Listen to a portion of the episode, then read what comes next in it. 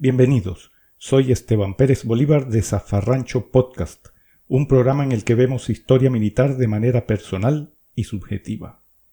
Pero la guerra que vamos a ver hoy no será con tiros y explosiones, sino con hackers y ciberagentes de la ley y el orden, porque os presento Securizando, un podcast de seguridad informática donde podréis encontrar información sobre diferentes aspectos de la seguridad cibernética, tipos de ataques, estrategias defensivas o herramientas utilizadas en este mundillo. Bienvenidos al cuadragésimo quinto capítulo del podcast de seguridad informática securizando.com. Yo soy André Badroger y hoy es miércoles 2 de diciembre de 2020. Bueno, pues como veis, hoy también es un capítulo especial, no me vais a sufrir a mí solo, así que me he traído a un compañero, a Jessel Ferreira, que bueno, su trabajo oficial es auditor de seguridad e instructor de la Cyber Hunter Academy, pero sus verdaderas pasiones son el análisis forense y sobre todo se denomina a sí mismo como OSINT Lover. Así que, Jayser, bienvenido a este rinconcito del podcast. Pues muchísimas gracias, Andrés. Es un placer estar aquí. Es un placer compartir con, con tu audiencia eh, una pasión todo, lo que sea a nivel de, los SINT, de, de, ciberseguridad. Es algo que me gusta hablar, me gusta compartir con los demás. Entonces seguramente pasaremos un buen rato juntos. Es la idea, es la idea. Bueno, pues eh, como ya habéis visto por el, por el título del capítulo, hoy vamos a hablar de OSINT. Entonces, si Jesser, si puedes darnos una introducción a qué es el OSINT. Hay la definición eh, más formal, ¿no? que OSINT, de la sigla, el acrónimo de Open Source Intelligence o inteligencia de fuentes abiertas. Hay una definición que es como si fuera el conocimiento recopilado a partir de fuentes abiertas, desclasificadas, fuentes que están públicas en Internet. Y de ahí se puede generar inteligencia lo que antes, Andrés, buscábamos en, Google para encontrar más información de, un determinado asunto y no nos contentábamos con las primeras páginas que salían en Google y íbamos en las terceras, en la quinta, sexta página de Google empezamos a encontrar informaciones que estaban ahí indexadas y cosas que a lo mejor ni toda la mayoría conocía porque se centraba siempre en las principales páginas, en las primeras páginas. A partir de ahí ibas encontrando información, eh, datos. Esto eh, es lo que es el OSINT, ¿no? Es la inteligencia en todo lo que está de fuente abierta. Toda la información que está abierta se puede extraer, se puede trabajar y se puede generar la inteligencia de todo eso. Sí, eso me, creo que es lo importante de destacar. No es obtener información, sino obtenerla, obviamente, porque si no, no hacemos nada, pero analizarla, recopilarla, mm, codificarla y ordenarla de manera que podamos sacar una inteligencia, una información superior al mero dato. Exacto, exacto. Un, simple, un simple número es, es, un dato y luego si este número está seguido de un nombre de una calle, ya es una información. Desde ahí se puede generar miles y miles de, fuentes, ¿no? Y es algo bastante interesante porque el OSINT, que es el OSINT que conocemos hoy como estudio, como hoy es contenido de máster, es un departamento dentro de la, dentro de la policía, eh, surgió ahí por los años 40, porque creo que si hablamos un poco de la historia, la gente se pueda personalizar un poco en, en la cabeza qué es este, este estudio, ¿no? Ahí por los años 40, en la época de, de la guerra, en el periodo de, de, la guerra. Con, cuando, cuando pasó el, el ataque de, de, Pearl Harbor, que hubo el ataque japonés en, en, la isla y tal, que hubo, el Estados Unidos pues decidió crear estaciones de información en, en, varios, en varios sitios, en varios países. Pero no, no estábamos hablando de, de, estaciones de agentes infiltrados dentro de, de, organizaciones del gobierno, no, eran estaciones, algunas tenía la, la, autorización del país, otras no, pero la idea era recopilar todo lo que estaba público, ¿vale? Era escuchar lo que se hablaba en la radio, era mm, buscar información dentro de un periódico, era escuchar, por ejemplo, discursos. Eh, desde este principio de esas estaciones, las primeras estaciones, se escuchó y se estudió discursos públicos de Hitler, de Mussolini, de Churchill, y desde ahí se recopilaba información, porque imaginaos que era el mundo antes de la Internet. Seguramente muchos de nuestros oyentes no son, no son de la época en que se vivíamos sin Internet, ¿no? En que para saber una información de un lado al otro del océano, tardaría lo que tardaría llegar ahí. Lo que tardaría, sí, sí. Entonces, imaginad que la, ventaja que, que tuvo Estados Unidos con todo eso, con estas estaciones, era posible saber qué estaba pasando en Italia que eh, Mussolini tenía planeado y la manera con que le hacía sus discursos, el Estados Unidos tenía esa información de manera pública y lo que se publicaba en, un periódico, lo que se publicaba en, bueno, una publicación de estudios en, una universidad y desde ahí se fue sacando información.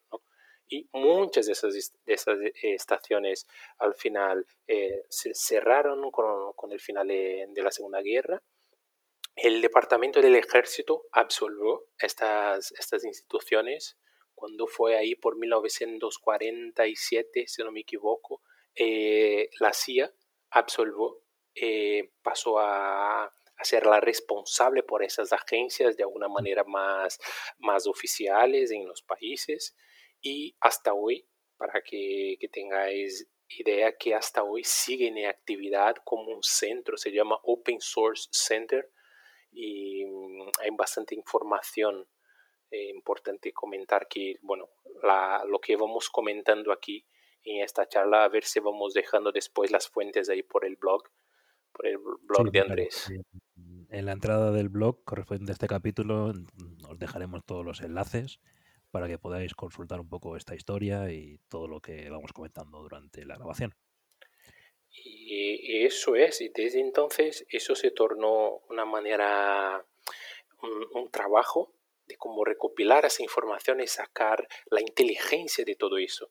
Claro que con la creciente que, que, ha, tenido Internet, eso, vamos, fue lo que necesitaba para el, para el mundo de la información, ¿no?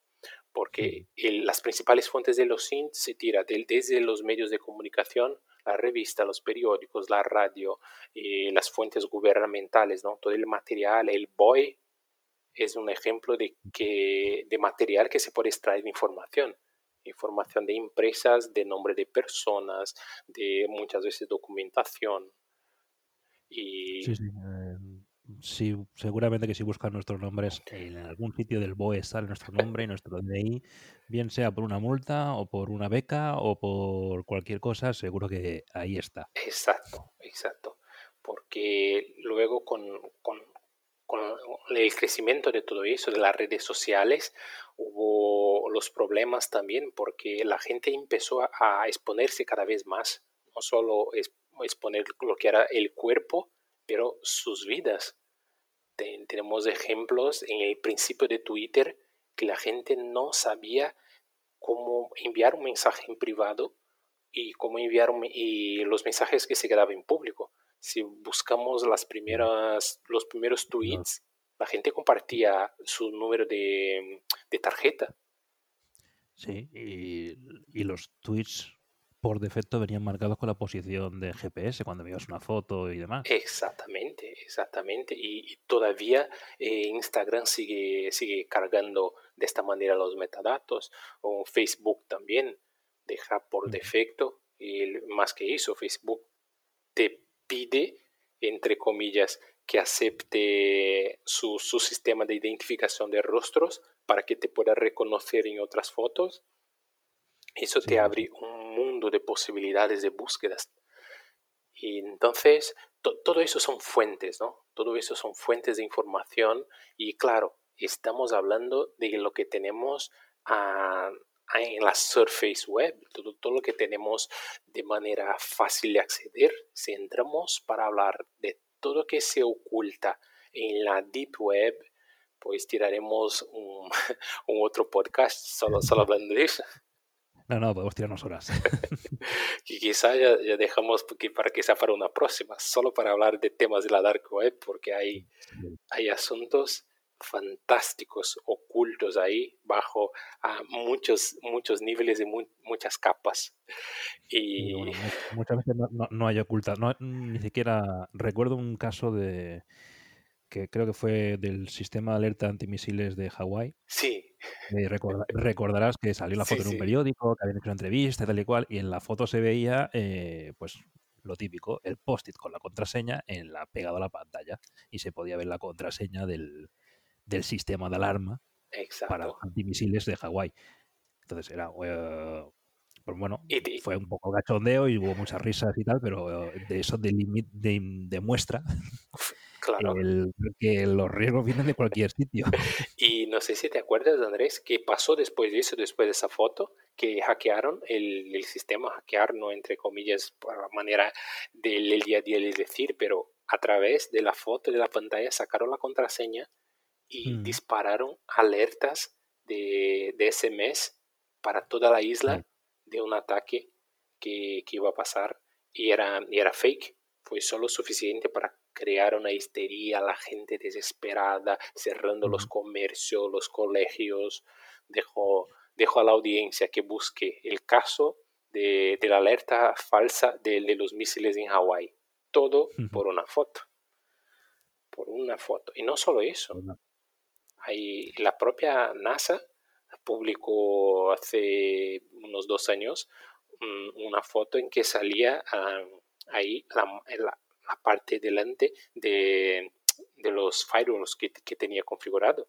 Se veía bastante claro, era una, una etiqueta de Cisco y luego un, dos o tres cacharros de firewall y la gente flipando por internet diciendo no, pues, no es posible, no es posible que NASA acaba de publicar el modelo de firewall que tienes.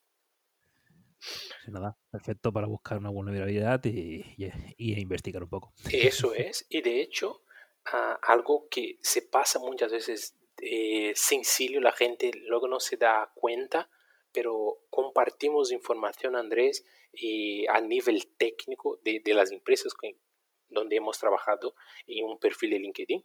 En la hora de hacer una búsqueda, una persona con una mentalidad mm, maldosa, con, con, la intención de hacer el mal a una compañía, se puede buscar el equipo de seguridad por LinkedIn y va a encontrar ahí el... experto en... Eso es, experto en Fortinet, certificado. Si tiene certificaciones de una marca y es el responsable de seguridad, pues muy probablemente Exacto. Eso, esa marca esté allí operativa. Yo en una charla de concienciación a un cliente le comenté, el cliente fue, bueno, no es para tanto y y abrí dentro de su propia, dentro de su propia empresa una, un listado de, de, empleados que compartían la tecnología y ponía la versión experto en esta, hasta la versión XX. yo tengo que decir que me llegó una, una petición de, de, de, esto, de un... Me sale un hunter, un, de alguien de recursos humanos que busca gente. Un headhunter, ¿no? Hunter, eso.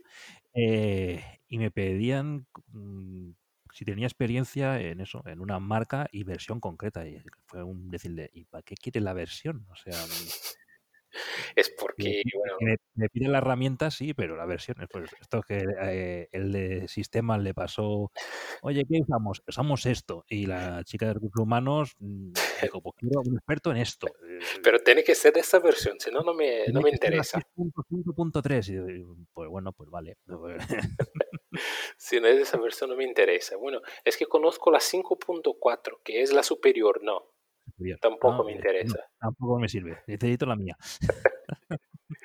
pero estamos aquí un poco riendo y tal, pero muchas empresas viven eso al día a día y, y no, muchas veces no sabe, no sabe qué pasó, cómo, ah, cómo que, eh, cómo que entró, como que hay un ransomware en una compañía, de una aseguradora, en, en un hospital.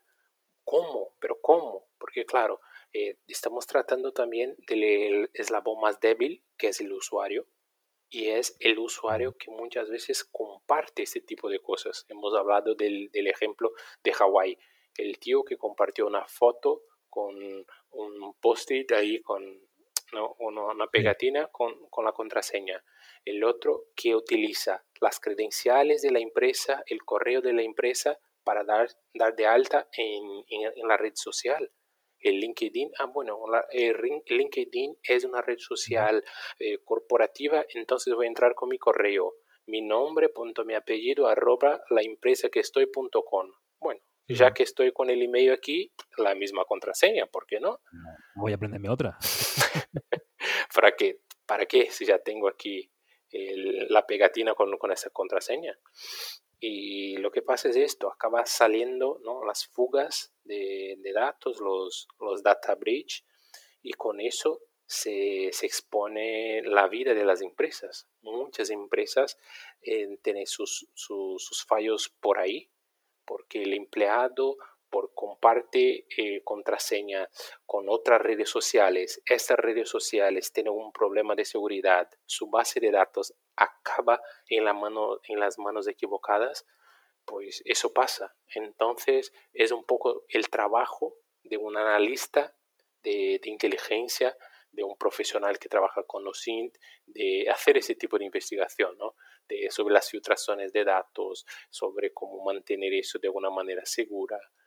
Eso es un, ejemplo de, de, mil cosas que se puede hacer utilizando SINT. Búsquedas de, de personas a partir de un número de teléfono, a partir de un usuario. Un ejemplo también, Andrés, es que la gente suele repetir los mismos usuarios. Hace los buenos y hace los malos. Y tener a ti como ejemplo, ¿no? Andrés, Andrés tiene ahí un usuario, Andrés 3320.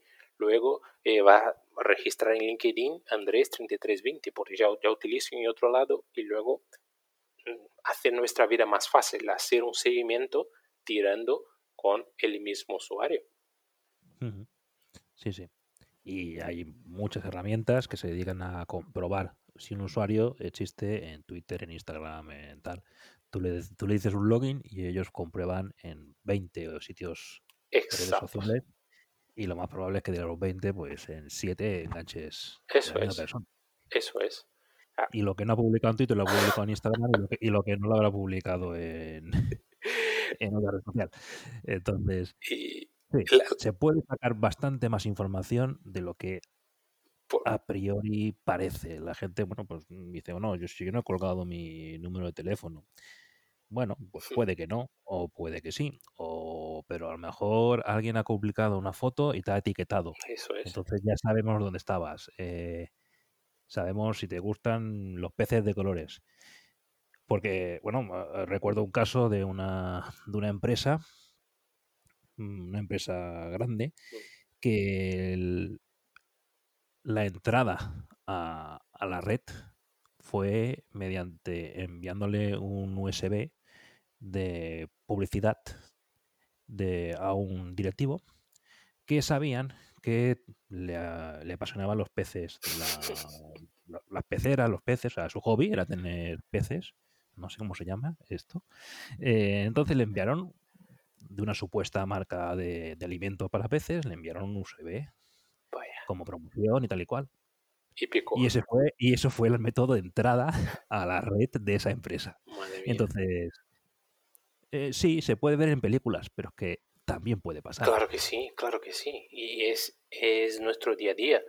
Los que nos escuchan, los que no son del departamento, los que no viven en la ciberseguridad al día a día como, como vivimos la mayoría, es el día a día, nuestro día a día. El SOC Mint, que es como si fuera una rama del, de, de los SINT, es el SOC de social, eh, social media, intelligence, intelligence, ¿no? SOC Mint es la área justo que estudia Em, las redes sociales, todo, todo lo que se publica en las redes sociales, cómo sacar la inteligencia. Sin duda fue posible saber que una persona es aficionada con un tema de peceras, de, de peces, ¿por qué? Porque cuando una persona es aficionada es, es como enamorada, ¿no? Hace, eh, ya no, es casi imposible ocultar La gente siempre sabe que uno está enamorado por eso y, los aficionados es lo mismo. Hace que eh, dejan, eh, dejan ahí eh, pistas por todos los lados. Por, en el Facebook seguramente está en comunidades que como tratar mejor las peceras, las peceras más guays. Y luego en Instagram sigue personas que tienen las peceras guays, que comparten, que comparten esto y aquello. Y por ahí se va haciendo eh, lo que llamamos de perfilado, podemos sacar información. Incluso hay tecnologías que, eh, podemos sacar información de la personalidad de una manera casi automática de, de este perfil basado mm. en, las, en la manera con que escribe, en la manera con que usa eh, las puntuaciones, la manera con que escribe en, en, caja alta, caja baja, no se utiliza muchas mayúsculas, menos minúsculas, se escribe muy rápido algunas palabras, ¿no? Que utiliza acortadores. Todo eso es posible estudiar, hacer este perfilado y definir bien la persona. Entonces, ¿qué hace el atacante? Usa toda esta información y luego, como comentabas Andrés, lo, ah, persona, ah, es que luego mi teléfono no, no he utilizado en ningún sitio, no tengo publicado en ningún sitio. ¿vale? Pero en la hora de darse de alta en, una cuenta, en una red social, utilizas el teléfono y hay dos motivos de extraer ese teléfono. Si esta base de datos, si esta red social tuvo alguna filtración de datos, el teléfono puede estar ahí. Y la segunda opción es que todos nosotros cuando se, vamos a recuperar una contraseña, ¿qué pasa? Cuando, cuando damos en recuperar la contraseña, ya nos sale parte de un número de teléfono, parte de un número de, de un correo y un atacante que es capaz de localizar tres redes sociales y hace este recuperar contraseña en las tres redes sociales con las tres letras que deja Twitter por un lado, más dos letras que deja el, el Facebook, más otras que te deja el TikTok. Se puede encontrar muy fácil el correo o el teléfono del, usuario. Sí, esta, semana no sé si lo has visto que, ha habido una reunión de los ministros de, defensa, europeos. Y, el problema es que alguien, no me acuerdo qué, ministro fue, publicó una foto en Twitter eh, con la, pues la videoconferencia con todos y diría que es una mujer, pero la verdad que me da igual. Eh, lo que hizo fue, pensó, bueno, pues si yo tapo en la el, el código de contraseña, el PIN, ya está, ya está protegido. El problema es que el PIN es de seis dígitos y se mostraban cinco. Entonces hubo, un, hubo, un, periodista que solo tuvo que hacer pues solo tenía 10 posibilidades para apuntar y creo que la tercera entró. Y, entró y, ves la foto del periodista ahí en medio de los ministros de defensa de, la Unión Europea que, hombre, que no queda bien. que a lo mejor la reunión no era ultra secreta, pero... Pero, pero nos preocupa, ¿no? Porque si esos son los que llevan la defensa del, del continente de Europa. Pues, pues vamos bien. vamos bien. Y, eso es totalmente fuente totalmente abierta, porque lo publicaron en Twitter, o sea, no... Y el periodista, en este caso fue un periodista, pero solo tuvo que, pues, pues había 10 posibilidades, del 0 al 9. Y, y, a veces no escapa, Andrés, ni mismo las personas con más, eh, más inteligencia cibernética, personas más con, con, la vivencia en el mundo de, de la ciberseguridad, no sé si acompañaste lo, el caso del John McAfee, el, dueño de, sí, del este, antivirus. Este, este, hombre... Está un poco ahí tocado la cabeza, ¿no? Eh, sí, está un poco mm, tocado. Sí, le, eh, pillaron una vez en el aeropuerto con las bragas como si fuera mascarilla. El tío, no sé, no sé, quizás sea por la cantidad de dinero que tiene, no sabe qué hacer con él y nosotros aquí, ¿no, Andrés? Tu blog, pues mi academia necesitando de, patrocinio y este tío ahí, vamos, perdido. Eh, él ha, venido a, España a ocultarse, eh, estuvo escondido un tiempo y nadie sabía por dónde estaba.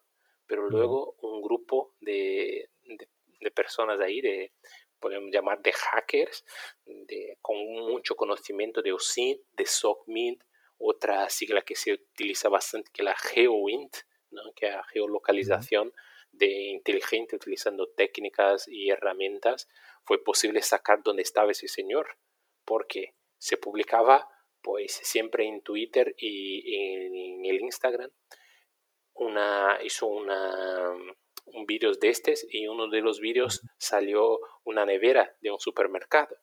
Y en la nevera había productos, tres, cuatro productos catalanes. Y la gente empezó a, a, hilar a partir de ahí. Luego, pues una foto en donde está ahí con, creo que está con un cuchinillo, levantando un cuchinillo y detrás de la mesa hay, hay un hay unas botellas de vino, hay unas botellas de, de champán y a través de la botella de champán también se detectó que era una champán de la región de Cataluña. Y se fue juntando y luego sacó una foto y simplemente estaba el tío de espalda ahí sin camisa, con sus tatuajes, se veía la playa y no se veía nada más, nada más. Y, pero solo con la pequeña parte de, de como una, una, pared, una división que hay entre la arena y, la acera que hay ahí de, de, la playa, pues solo con esta parte ellos localizaron la playa que, yo, que él estaba. La policía fue capaz de llegar, le encontró en un hotel de la región, ahí estaba en Tarragona, y encontró informaciones suyas y luego le pidió en el aeropuerto de El Plat de Barcelona. Mm. Y, pero fue, fue lo suficiente y la gente pensando, ¿cómo puedes una persona con tanto conocimiento no creer que, que la gente es capaz esto de encontrar simplemente un, bueno, una, una, una etiqueta de una, de una botella, pues cómo está el, bueno, el, el formato de, un, de una cerveza, la publicidad de una marca y localizar dónde está esa persona. Entonces... Sí. Sí, Y lo que dices, haces fotos de la, atardecer y demás, y a partir de las montañas y todo eso, mm, hay gente, eh, hay sistemas que se dedican a eso y te, te geolocalizan. Eso es, eso es. No, no, no, pensáis que estamos, estamos muy ocultos. Se ve una foto y empezamos eliminando por ahí se ve una foto y que la foto, y en la foto justo esta del entardecer, me acuerdo que tenía un entardecer muy bonito, y luego tenía muy cerca de la foto una placa de estas de, velocidad, y era claramente que estaba en Europa, no era el modelo que se utiliza ni en Latinoamérica, ni en África, ni en Asia, tampoco en Estados Unidos. Entonces ya se reduce bastante bastante. Luego, exactamente lo que comentas, se puede utilizar tanto la posición del sol, la manera como que, como que pasa el entardecer, como la vegetación. Hay aplicaciones, hay páginas web que es posible localizar por la vegetación donde, donde sueles tener esa vegetación activa.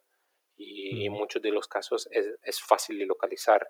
Eso también y demos un ejemplo que fue un poco de, cachondeo para localizar, un poco de reto para localizar este, este perfil, ese, este, ese ciudadano, pero se utiliza mucho para el bien y ahí que es una de las cosas que más me gusta participar y utilizar el conocimiento que es para em, buscar personas, localizar personas desaparecidas y utilizando las técnicas de OSINT, de, de GeoINT, de SOCMINT, utilizando todas esas técnicas en conjunto, es posible encontrar rastros de personas desaparecidas.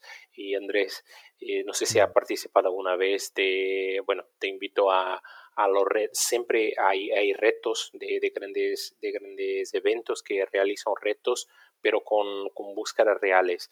Y esto te da un, vamos, un placer de cuando empiezas a encontrar ahí pistas y va llegando, llegando y está ahí a punto de ayudar para que un sufrimiento de, de una familia, de una persona, por lo menos se quede, ¿no? se, sea, sea, sea, algo um, de, como, como un alivio, ¿no?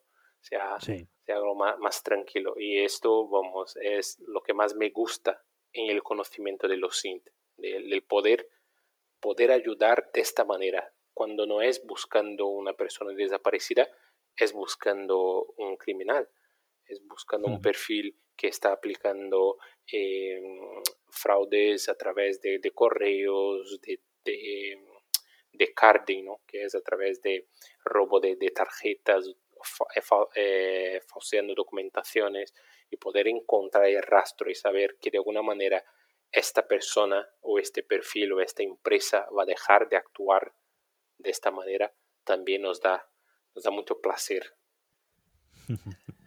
Está pagado. Sí, no, sí.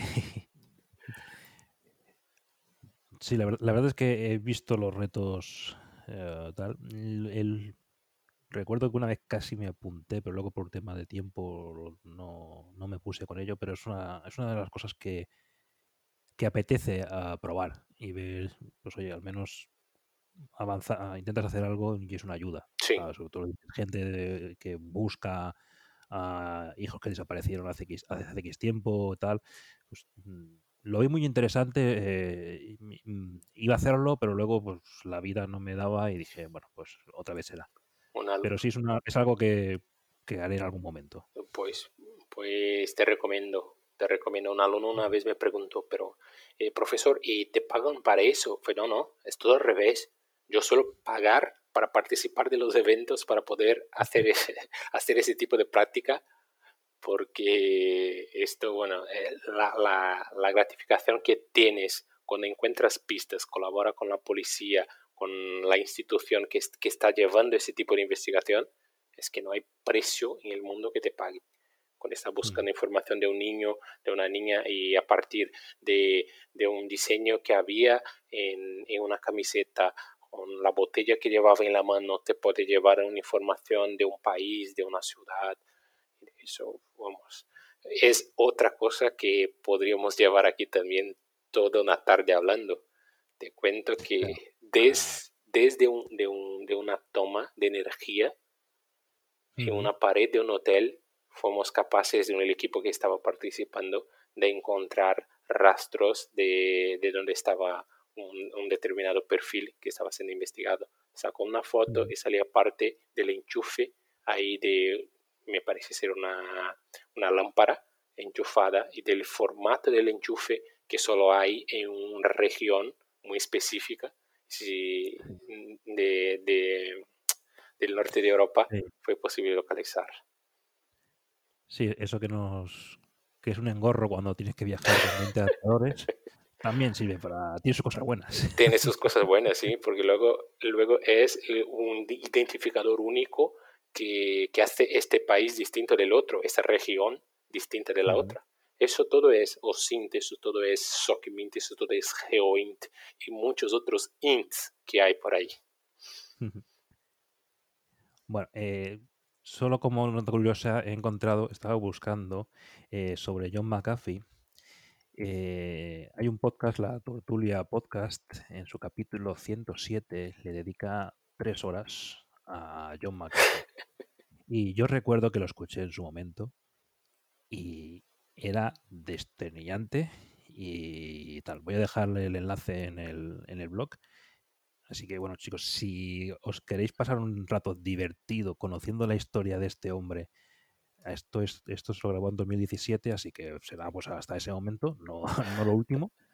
Eh, me, acuerdo que, que, es un, pues lo que decíamos, es una persona, lo que diríamos un figura. Sí, sí, sí, sí, es un personaje eh, es, un, personaje totalmente. Eh, entonces, bueno, dejaré, las, dejaré el, el enlace al capítulo del podcast para que lo escuchéis, pero la verdad que merece la pena y, y lo vais a divertir.